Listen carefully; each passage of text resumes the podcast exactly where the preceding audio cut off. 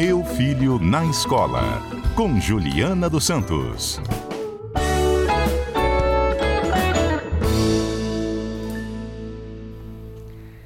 CBN Cotidiano de volta, são 3 horas e 23 minutos. Agora a gente conversa com a professora, educadora Juliana Santos. Boa tarde para você, Juliana. Boa tarde, Johnny, querido. Boa tarde, os meninos todos que estão no estúdio, os nossos ouvintes de toda semana. Pois é, a gente fala muito de inclusão, desse desafio, né, que é lidar com a diversidade e fazer com que todo mundo se sinta muito incluído, né, Juliana? E hoje a gente vai falar de inclusão sob uma ótica um pouco diferente daqueles alunos que são superdotados, que têm uma série de habilidades que fogem um pouco né, das tradicionais, das crianças aí pela idade que têm. Como incluir essas crianças? Em algum momento esses jovens aí é, são meio que excluídos desse ambiente escolar? E o que, que pode ser feito, Juliana? Na verdade, é, a escola ela, ela luta para ser inclusiva, né? Mas é muito difícil. Esse é um processo muito difícil. As crianças com altas habilidades às vezes a gente nem descobre de fato que alta habilidade que ela tem. Ela é maravilhosa, faz tudo de matemática. É como se ela tivesse duas, três séries à frente, ou nas linguagens, ou em artes, enfim. Em alguma área ela desponta completamente diferente dos outros, mas não há uma investigação disso. Né? E existe técnica, ciência para esse processo, que é por meio de testes na psicologia fazer a, a constatação, nem a descoberta, mas a constatação dessas alta, altas habilidades.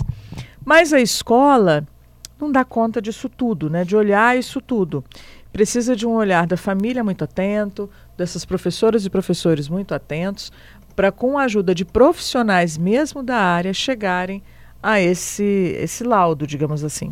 Olha, tem um ouvinte já mandando mensagem aqui pra gente, e ele está falando o seguinte, ó. As escolas não estão preparadas para crianças com altas habilidades. Ele diz que acompanha alguns jovens com altas habilidades que reclamam da falta de preparo. Aí dizem o seguinte, Juliana, ó. Os professores passam uma quantidade maior de exercícios fáceis, é. que é o que todo mundo consegue fazer. Os desafios são raros, e aí ele diz que para ele essa é a pior frase, porque eles não se sentem desafiados a coisas que façam pensar além do que ele já pensa no dia a dia. E depois, se eu prestar atenção, se eu não prestar atenção e nem estudar, ainda assim eu vou tirar nota para passar. É exatamente isso. É, os alunos, ontem eu atendi uma família a respeito disso, né? Os alunos eles querem um desafio, porque eles chegam em casa e falam assim: ah, as atividades que a professora ou professor que eles passaram, eu já sei. E, e reportam isso para a família. Essa família vai para a escola. Chega na escola, ah, mas a gente não sabe o que fazer, como fazer para poder é, ter um planejamento adaptado também, porque o planejamento adaptado não é só para os alunos que têm dificuldades de aprendizagem, precisa ser para todos os alunos é, de alguma condição. Então, eles não são vistos e acabam desanimando demais nesse processo de estar na escola, porque eles querem mais, eles leem mais, eles pesquisam mais, eles fazem as experiências em casa. Quando eles chegam lá, é, é desinteressante, é descolado daquilo que ele já viu. Então é como se ele não estivesse evoluindo na escola. E o que, que, seria esse aluno superdotado? É alguém que sabe muito de uma área só? É uma criança que tem mais facilidade? Ele pode ser, ele pode saber muito de uma área só, por exemplo, a matemática. É, muito, sabe muito a matemática. E, e, ou nas linguagens ele desponta muito. Aprende a ler com dois, três aninhos, aprende a ler corrente e com, uma, com um bom vocabulário, um bom repertório, ler vários livros. Então, ele vai avançando ali, tem um cognitivo muito maior naquela área. Mas existem crianças que há uma conjunção dessas essas habilidades. Então, é ainda mais desinteressante para elas ficar confinada numa sala de aula durante quatro horas, às vezes quatro horas e meia naquele sistema. Então, o que é melhor, né? Ter uma escola específica para esse público e aí eu até imagino aquela questão de competitividade que deve existir entre eles, ou amadurecer o ensino que é ofertado hoje nas escolas que a gente tem de maneira geral? A gente tem lei e regulamentação para isso, para atendimentos especializados dentro da escola, porque a gente não pode esquecer que essas crianças e adolescentes, eles precisam da socialização. Eles precisam entender que sabem muito de uma área ou como os pais e as mães costumam falar, ele sabe muito de uma disciplina, né? De muito de uma matéria. Sabe muito de uma área que ele está explorando. Mas ele precisa exercer a empatia, a cortesia, a generosidade. Ele tem outras coisas que a escola proporciona. E aí, se a gente coloca uma escola específica ou uma sala específica para esses alunos, a gente está segregando.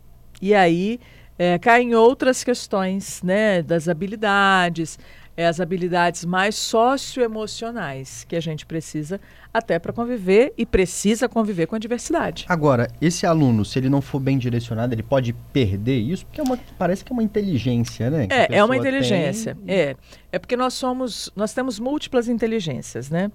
Então, e, essas crianças e, e adolescentes, eles desenvolvem muito, muito uma determinada inteligência musical, por exemplo, a lógico-matemática, essas que a gente já está falando aqui. E aí, quando eu exploro, quando eu deixo de explorar, é, eu bloqueio. Eu estava conversando agora com uma especialista antes de vir para cá. Ela falou assim: Ju, eu fiz o teste com uma pessoa de 58 anos e só agora que ele descobriu que de fato ele tinha as altas habilidades. Então virou um desperdício, né? Porque ele não pôde usar, ele não pôde potencializar isso, às vezes desenvolver outras coisas na sua vida pessoal e profissional, porque não tinha um diagnóstico certo e, e como lidar né, com essa potência toda. Agora, é, é, complicado também colocar na cabeça da criança que ela é diferenciada, né? Porque ela vai ter que se relacionar com as outras. É. E aí vem aquela questão, de repente, de ser prepotente diante do outro. É. Como os pais podem lidar com isso também? Por né, isso que é importante as salas múltiplas. Né? Porque às vezes tem, tem algumas crianças, não são todas, mas algumas com altas habilidades e autismo, TEA, né? Transtorno do espectro autista é, ali conjugado. Então, elas têm essas altas habilidades, um grauzinho de autismo, então já nem sempre gosta de socializar, mas nós não vivemos no mundo sozinhos, nem sozinhas. A gente precisa desse processo de ter o outro. É, e ter o outro, de novo, é ter com todas as suas virtudes e os seus defeitos, né?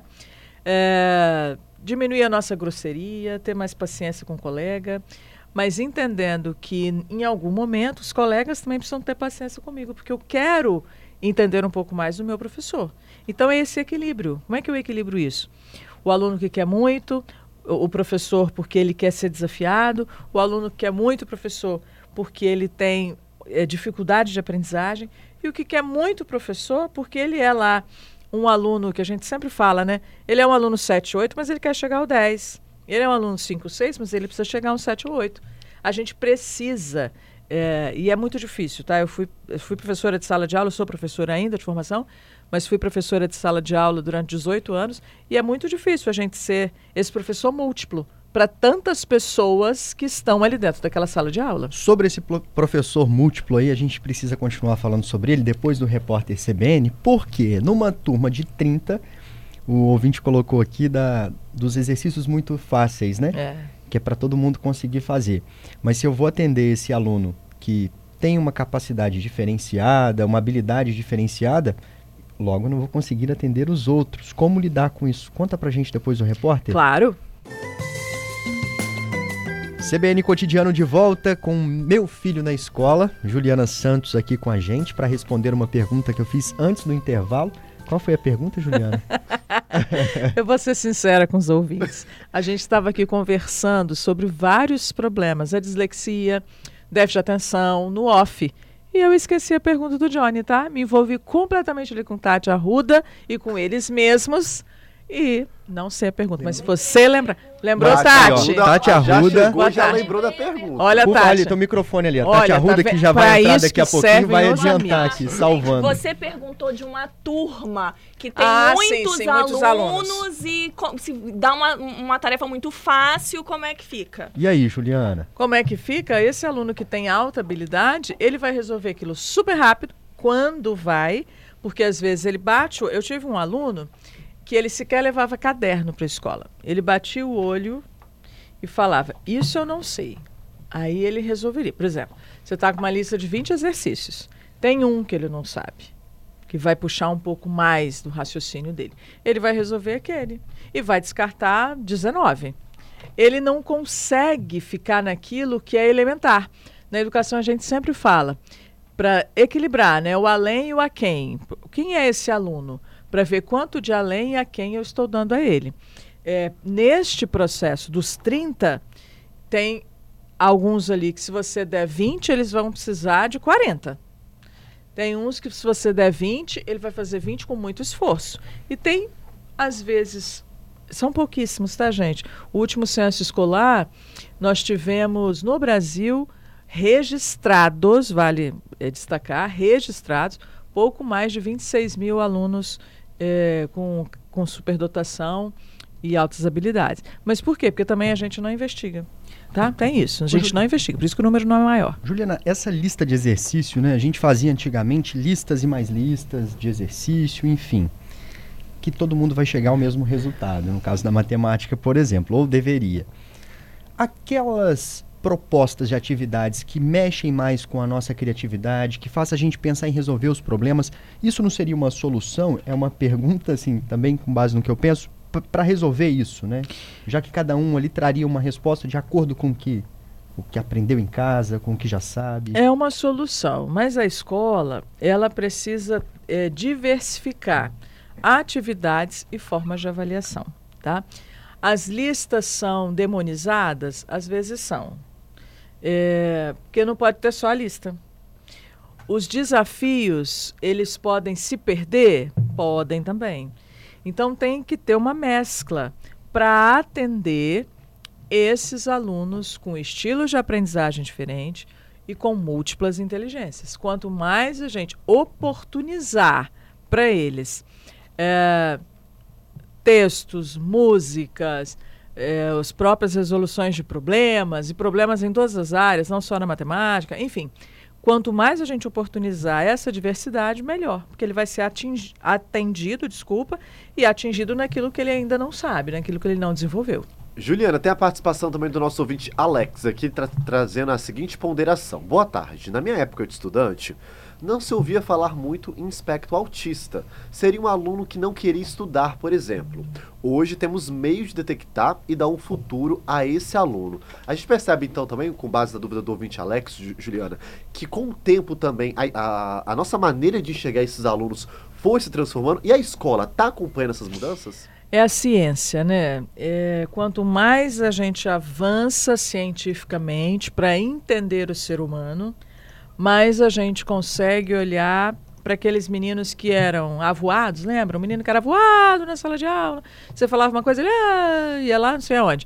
Olha, tinha déficit de atenção. A gente não sabia.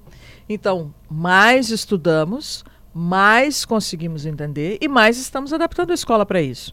A escola está totalmente adaptada? Não, gente. Tem escola que sequer tem acessibilidade. Então, os alunos com dificuldade de mobilidade, os alunos que são cadeirantes, tem escola que não atende, que você tem que tentar uma sala no primeiro andar quando tem, por exemplo. Enfim, muitas escadas, não tem rampas, é, outras que não tem intérprete de Libras, e esses casos todos que a gente está falando aqui, por exemplo, das altas habilidades, que não tem um professor, não tem ninguém ali que possa é, apoiar esse professor nessa perspectiva do atendimento especializado. Arrumar alguma atividade no contraturno para essa criança, esse adolescente, seria uma saída, Juliana? É, existe já é, nas redes nas redes públicas, né, existe já programas para esses alunos, para os pais que podem pagar por alguns desses processos. Existem hoje muitas empresas que já desenvolvem programas específicos para pessoas com altas habilidades. Para aquele pai que, porque pai e mãe uhum. tem uma coisa com o filho que o filho é sempre o mais especial. Se o filho falou uma palavra diferente, é nossa, como ele é inteligente. Uhum. Como o pai identifica isso? Com tranquilidade, para também não ficar colocando a criança num lugar que né, ela não pertence, ou que ela é. não quer pertencer, enfim. É, eu acho que é um processo. A gente vai conhecendo o filho, vai conhecendo o filho de acordo com a turma que ele está de acordo com as comunidades com as quais ele convive, seja a comunidade ali dos próprios, da família, dos próprios primos, os irmãos, a gente, opa, fulano é diferenciado ou diferenciada, eu preciso olhar isso melhor, mas olhar, tá? As, as crianças e os adolescentes precisam ser olhados e compreendidos para que possam desenvolver cada vez como adultos melhores. Juliana, a gente espera na semana que vem de novo. Se Deus quiser. Terça-feira estaremos aqui. Boa tarde para todos vocês.